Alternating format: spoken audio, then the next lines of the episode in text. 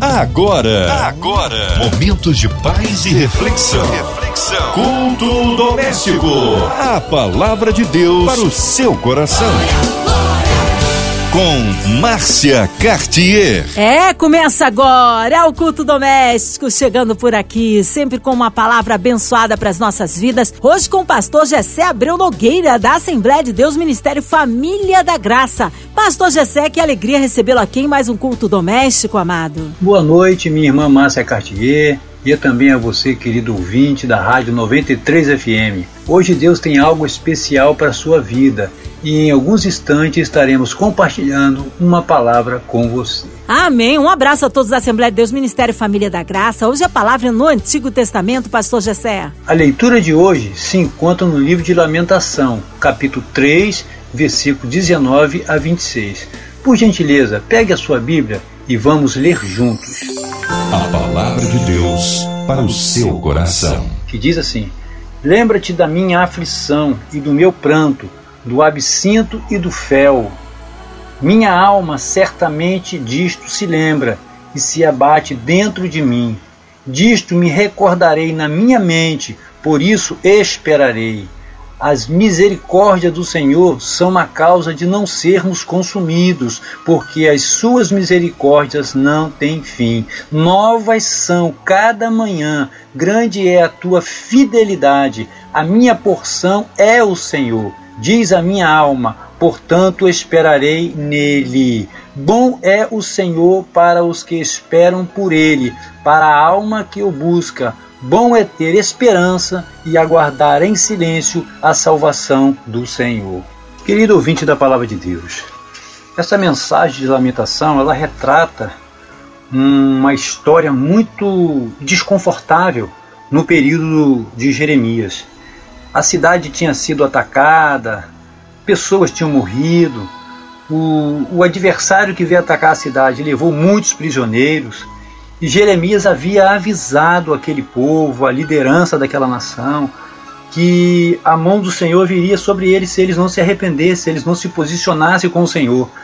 E eles não ouviram a voz do, do servo né, de Deus, Jeremias, e eles atravessaram uma dificuldade muito grande, porque as casas foram saqueadas, tacaram fogo nas vilas, nas casas, e Jeremias estava numa lamentação, ele estava se lamentando, ele estava ele estava sentindo o peso do que de fato tinha acontecido com todo o seu povo. Era um choro, era uma dor, era uma angústia, era um momento de aflição. E quando ele fez esta, essa oração, ele estava expressando o, o sentimento dele em relação ao que tinha acontecido com o povo. E ele bem tinha avisado a todos que alguma coisa ia acontecer, que aquela nação ia ser saqueada, os líderes daquela nação, eles não deram ouvido a Jeremias. Eles estavam com seus ouvidos inclinados à idolatria, a adorar outros deuses. E isso trouxe consequência para aquela nação. E Jeremias avisou, insistiu por várias vezes, mas eles não deram ouvido a Jeremias. E lamentavelmente o ocorrido veio, né? Foi fatal. Eles foram presos, o rei que liderava na, naquele período perdeu a sua visão, seus filhos foram mortos diante dos seus olhos, e foi uma, uma dor muito grande. E Jeremias sentiu no seu coração a tristeza por ver aquele povo passando por aquilo, por, sendo que se ele se inclinasse ao Senhor, se eles se, se posicionassem em Deus, eles não estariam passando por aquilo, mas eles não deram ouvido à voz do servo de Deus, do, do profeta e eles passaram por esse, por esse período tão triste e tão doloroso porque não ouviram a voz do Senhor.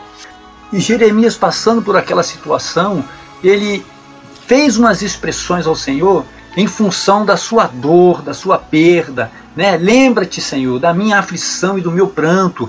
É, ele estava ele, ele, ele estava sentindo muita dor e ele tinha confiança de que o Senhor poderia fazer alguma coisa. Ele tinha esperança no Senhor.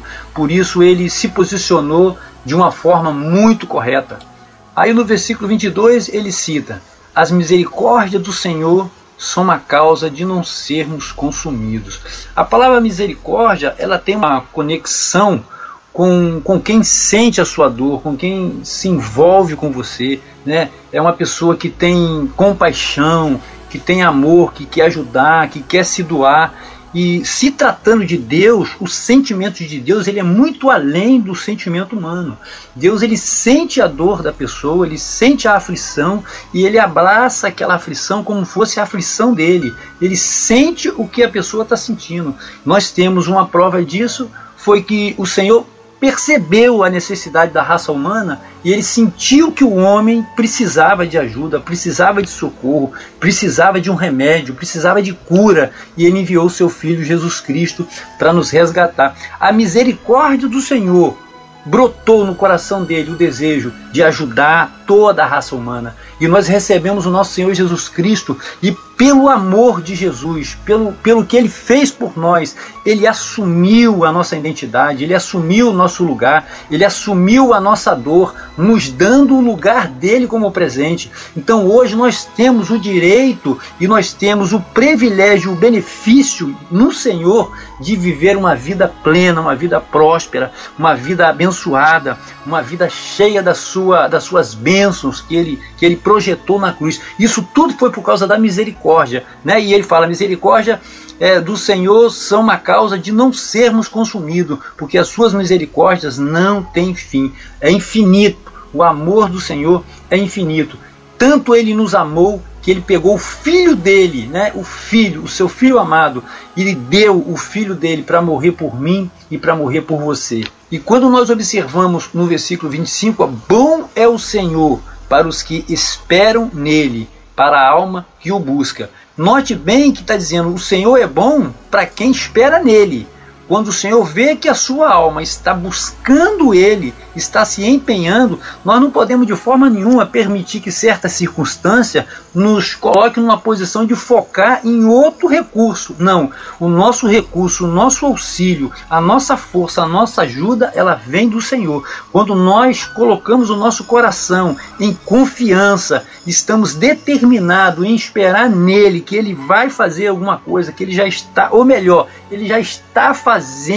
Na nossa ótica, ele vai fazer, mas no coração dele, ele já fez, já está pronto o seu, o seu escape, a sua resposta, a solução que ele tem para o seu problema. Então, quando nós temos confiança de que ele vai agir por nós, de que ele está trabalhando a nosso benefício, a nossa alma começa a buscar Ele, a nossa alma começa a se inclinar por Ele. Sempre que comentamos com determinadas pessoas em função do que nós estamos precisando, nós falamos: não, eu confio no Senhor, eu creio no Senhor, eu tenho convicção. Eu não posso pegar um problema e começar a dar ibope para esse problema. Eu não posso pegar um problema, uma dificuldade e enaltecer aquela dificuldade e não me lembrar que existe um Deus que é maior do que qualquer dificuldade.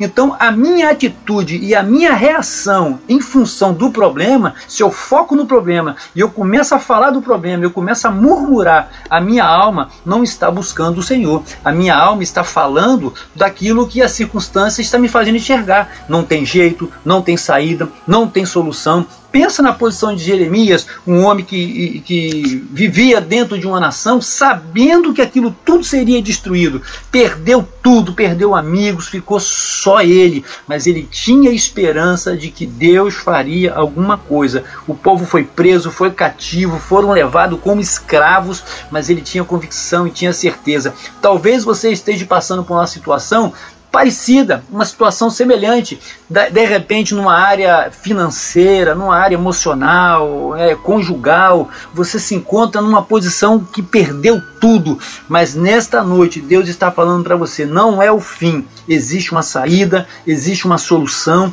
existe uma resposta. Por isso que nós dizemos: nosso Deus é o Deus do impossível, e o Deus do impossível só faz coisas que são impossíveis. Então, se o seu problema é impossível, então Deus é a solução, Deus é a resposta. Mas quando você coloca sua alma em buscar o Senhor, você, os seus recursos não podem ser recursos físicos, recursos naturais, porque é provável que você não consiga resolver o seu problema. Mas se você focar no Senhor, se você acreditar nele, se você começar a compartilhar com pessoas que você crê, que você acredita que ele vai fazer e vai trazer a sua resposta e vai fazer com que a sua situação mude, sim, isso vai mudar porque Deus é fiel. E ele destaca no versículo 26: é bom é ter esperança. Aí a gente vê no final do versículo, né, a salvação ela vem do Senhor. Então a esperança ela é bom, é algo bom.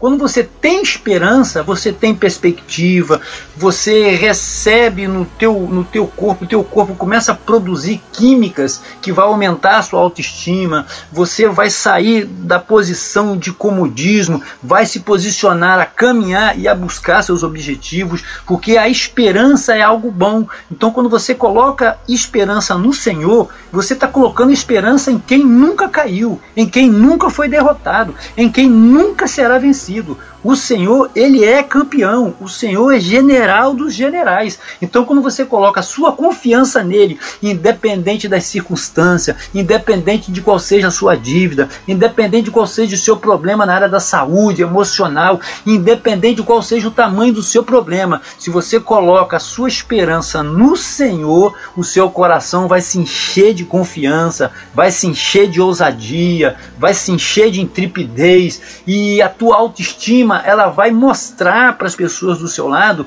que você acredita, que você vai conseguir vencer, que você vai superar e isso vai mudando dentro de você e vai aumentando a sua autoestima e isso alegra o coração de Deus. Por quê? Porque você está indicando que você crê, que você acredita, que você está pronto, né, com seus braços abertos para receber as bênçãos do Senhor. Aí no final do versículo diz assim: a salvação é do Senhor. A palavra salvação, ela não está restrita simplesmente ao fato de que se eu fui salvo em Jesus, eu não vou para o inferno. Não, a palavra salvação, ela está conectada a várias áreas da vida, né? De repente, digamos que você tem uma empresa e essa empresa faliu. Então a palavra salvação, ela vem para ajudar você na sua empresa, no seu negócio, ajudar você na saúde, em todas as áreas. A palavra salvação, ela abrange tudo aquilo que você precisa para ter uma vida feliz, para ter uma vida completa.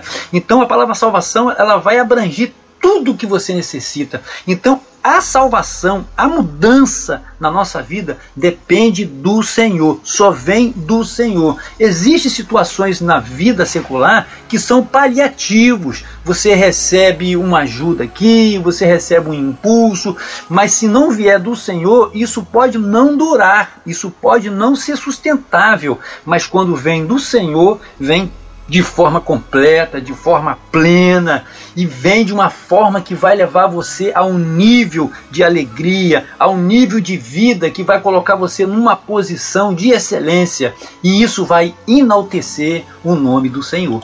Interessante do versículo 24 diz assim: ó, Digo a mim mesmo, a minha porção é o Senhor, portanto nele porei a minha esperança. Olha falando a palavra esperança de novo a minha porção é o Senhor, eu digo a mim mesmo. Por que ele usou essa expressão aqui, digo a mim mesmo? Porque às vezes a nossa mente ela nos leva a uma outra condição, nos leva a uma outra direção. A nossa mente quer sempre é, é, nos colocar numa, numa posição, às vezes, desfavorável desfavorável em relação àquilo que o Senhor projetou para nós. Nós somos muito analíticos, queremos analisar tudo, queremos é, é, ter os resultados na nossa mão, mas existe coisas que está fora da nossa capacidade. Por isso nós buscamos ao Senhor. É uma forma de você colocar a sua condição como uma condição de dependente dele. Eu dependo de ti, meu Pai, por isso estou aqui diante de ti, suplicando e clamando por uma resposta,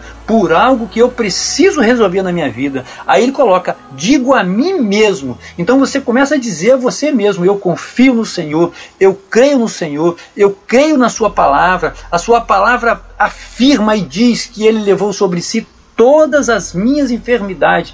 Então, se ele levou sobre si todas as minhas enfermidades, então eu sou curado, eu sou sarado, eu sou liberto de qualquer sintoma no meu corpo, porque ele levou. Só que quando você vai aos médicos, o médico faz os exames e ele vai identificar, dependendo do que você esteja passando, ele vai identificar um problema. Aí a pergunta é: O médico está identificando um problema na sua saúde, no seu corpo. É mentira ou é verdade o que ele está falando? Se ele fez um exame e os exames mostram que existe um problema, o médico não está mentindo. Mas se eu sou um cristão, sou um filho de Deus e eu creio na sua promessa, eu creio na palavra dele, eu absolvo a palavra dele como verdade para mim, e ele diz na sua palavra que ele levou todas as nossas enfermidades. Então, se ele levou todas as nossas enfermidades e eu, e eu tenho me envolvido, tenho ele como meu Senhor, tenho ele como meu Pai, como meu Criador, e de repente chega um diagnóstico, eu estou com um problema. E aí? Quem é que está mentindo? É a palavra ou é o médico? Então eu tenho que ter a palavra de Jesus como verdade absoluta. Embora o diagnóstico do médico não seja mentira, o sintoma está lá, mas quando eu me alinho na palavra e eu começo a falar a palavra, eu acredito no poder desta palavra, eu vou orando ao Senhor, vou me alinhando às verdades dessa palavra, aí a cura começa a, se, começa a se manifestar, a saúde ela começa a se manifestar na sua vida, porque Jesus morreu na cruz para nos salvar e salvação está conectado também à saúde. Então, quando o nosso coração acredita, quando o nosso coração se inclina às verdades da palavra e nós nos alinhamos a essas verdades, então as verdades dela começam a ser as verdades dentro de mim. As verdades, as promessas dela começam a ser verdades e promessas dentro de mim. E eu começo a desfrutar daquilo que Jesus fez na cruz, daquilo que ele prometeu, daquilo que ele disse, e isso começa a se tornar uma realidade na minha vida, na vida de quem está ao meu redor, porque quando eu falo a palavra, ela começa a contagiar, ela começa, ou de uma melhor forma, ela começa a influenciar as pessoas ao meu redor. E essas pessoas, de uma forma involuntária, começam a desfrutar daquilo que Jesus fez por mim e por você. Glória seja o nome do Senhor. Então, quando nós observamos o que de fato aconteceu no período de Jeremias, não é diferente do que está acontecendo hoje na nossa nação. Olha quantas coisas têm acontecido nessa nação. Eu não vou criticar aqui nem A nem B, mas nós estamos percebendo que a nossa nação está passando por uma crise muito grande, uma crise financeira, dificuldades, essa pandemia, ninguém sabe provar de onde é a origem, se ela é de origem A, de origem B, mas existe um problema na nossa nação, seja qual for a origem deste problema e seja quem for que estiver por trás desse, desses fatos que estão ocorrendo. Mas o que nós devemos fazer é confiar no Senhor, é crer nas promessas do Senhor. Nós, principalmente os, os cristãos, a igreja, nós devemos investir tempo orando pelos nossos governantes, orando pelas autoridades, intercedendo a Deus para que haja mudanças, para que haja salvação, para que haja libertação nessa nação. Olha quantas coisas estão acontecendo. Hoje nós olhamos para a televisão, para as emissoras de televisão e não sabemos se estão dizendo a verdade ou se estão dizendo mentira. Nós não podemos e abraçar uma informação vinda da mídia como verdade absoluta. Não tem como, porque um fala uma coisa, outro fala outra. Então é uma insegurança muito grande. Mas se nós olharmos para o Senhor, não existe insegurança nele. A palavra dele é sempre fiel, a palavra dele é sempre verdadeira, a palavra dele sempre cura, sempre transforma. Então, se nós, a igreja, nos posicionarmos no Senhor para que ele venha fazer algo por esta nação, o Senhor vai vai fazer pela nossa nação, pela nossa cidade, pelo seu bairro. Ele vai fazer porque o desejo do coração de Deus é que nós vivamos essas realidades que ele tem para que nós possamos desfrutar. Agora nós temos que nos unir em oração para que haja uma mudança, para que na nossa nação não venha acontecer a mesma coisa que aconteceu no período de Jeremias. Não, na nossa nação não vai acontecer isso, porque eu, você, juntos nós estamos orando a Deus para que haja uma cura e haja uma libertação nessa nação. Então eu creio que Deus fará grandes obras em nossa vida. Então quero dizer para você nesta noite, com base no que compartilhamos, eu oro a Deus por tua vida, eu peço a Deus para que o Senhor de fato venha trazer na sua mente as verdades da palavra dele, para que você possa desfrutar daquilo que ele tem para você, para sua família, né? Aquilo que Deus tem para nossa nação, Oremos ao Senhor para que o Senhor venha mudar o quadro desta nação, mudar o quadro da sua vida, mudar a nossa história e Deus certamente fará grandes milagres em nossas vidas. Que o Senhor vos abençoe em nome de Jesus. Amém. Glórias a Deus. Palavra abençoada, palavra que edifica. Mas nessa hora nós queremos incluir o seu nome de toda a sua família em oração, sua necessidade, seus projetos e sonhos, ouvinte amado sua família, a cidade do Rio de Janeiro, nosso Brasil, autoridades governamentais, a equipe da 93 FM, nossa irmã Invelise de Oliveira, Marina de Oliveira, Andréa Mari e Família, Cristina Xista e Família, nosso irmão sonoplasta Fabiano e Família, Pastor Gessé Vida, Família e Ministério, nossos pastores missionários em campo, a equipe da 93 FM, você encarcerado no hospital, numa clínica. Pastor Gessé, oremos. Santo Eterno Deus, oramos a Ti nesta hora eu clamo a Ti pela diretoria da Rádio 93 FM e da MK Music. Senhor, que Tu possa conceder graça, Pai, e sabedoria para que eles possam ser funcional no Teu reino através desta emissora. Eu peço a Ti também pelos enfermos, meu Senhor, desta nação, que estão atravessando este momento, Senhor, tão difícil que é desta pandemia. Quantos estão, Senhor, num leito agora passando dificuldades? Pai, eu peço a Ti por todos os médicos, Senhor, todos aqueles que estão envolvidos, meu Senhor, com este quadro tão terrível desta nação. Senhor Deus, aqueles que estão passando por luto, que tiveram perdas, meu Senhor, dos seus antes queridos. Eu clamo a Ti pela vida dessas pessoas e por aqueles que estão passando qualquer tipo, Senhor Deus Santo, de sofrimento. Senhor Deus Santo, esta vacina que está sendo aplicada na nossa nação, eu oro a Ti pedindo para que ela não venha trazer nenhum efeito colateral nas vidas, meu Senhor, que estão recebendo.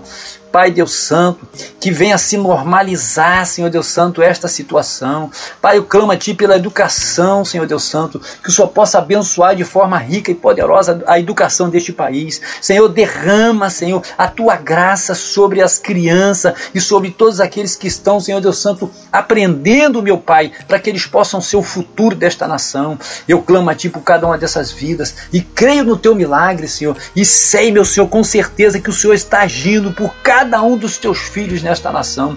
Eu clamo a ti, entrego cada ouvinte desta rádio nas tuas mãos, que o Senhor possa abençoar de forma rica e poderosa cada um deles. É o que eu oro a ti, no nome santo do teu filho amado Jesus Cristo. Amém. Amém, aleluia. Deus é tremendo, Deus é bom em todo tempo, em todo tempo, Deus é bom. Pastor Gessé Abreu Nogueira, Assembleia de Deus, Ministério Família da Graça, considerações finais, meu pastor. Horários de culto, endereço da sua igreja, fique à vontade. Mais uma vez, meu muito obrigado a todos da FM 93 e aos ouvintes desta noite.